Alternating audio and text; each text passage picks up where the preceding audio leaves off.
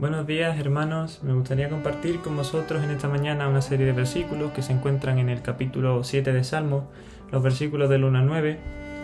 Jehová, Dios mío, en ti he confiado, sálvame de todos los que me persiguen y líbrame, no sea que desgarren mi alma cual león y me destrocen sin que haya quien me libre. Jehová, Dios mío, si yo he hecho esto, si hay en mis manos iniquidad, si he dado mal pago al que estaba en paz conmigo, antes he libertado al que sin causa era mi enemigo. Persiga el enemigo mi alma y alcáncela. Huella en tierra mi vida y honra ponga en el polvo. Levántate, oh Jehová, en tu ira, álzate en contra de la furia de mis angustiadores, y despierta en favor mío el juicio que mandaste. Te rodeará congregación de pueblos, y sobre ella vuélvete a sentar en alto. Jehová juzgará a los pueblos, júzgame, oh Jehová, conforme a mi justicia, y conforme a mi integridad. Fenezca ahora la maldad de los inicuos, mas establece tú al justo, porque el Dios justo prueba la mente y el corazón. Algunos piensan que creer en un Dios que juzga podría generar aún más violencia en el mundo actual, pero la realidad es que ocurre lo opuesto. Cuando dejamos de creer en el juicio justo de Dios, podemos ser tentados a tomar la justicia en nuestras manos y buscar venganza contra nuestros enemigos.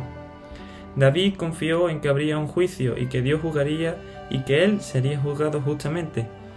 Que en torno tuyo se reúnan los pueblos, reine sobre ellos desde lo alto. El Señor juzgará a los pueblos. Júzgame, Señor, conforme a mi justicia, págame conforme a mi inocencia, decía David en los versículos 7 al 8. En otras palabras, David confió en que Dios lidiaría con sus enemigos.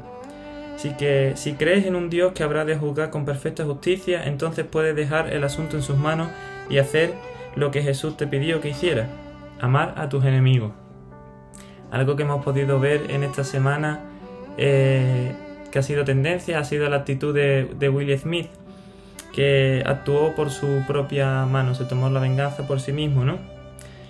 Así que la práctica de la no violencia requiere creer en la venganza divina. Muchos problemas del mundo actual se resolverían eh, si la gente creyera que hay un Dios que juzga con justicia y que podemos confiar en que Él finalmente enderezará las cosas. Me gustaría dejarte esta mañana con un versículo en el que puedas meditar y dice, gracias porque siempre podré confiar en tu juicio perfecto y nunca precisaré tomar venganza, sino amar a mis enemigos y orar por quienes me persiguen. Mateo 5:44. Que el Señor te bendiga.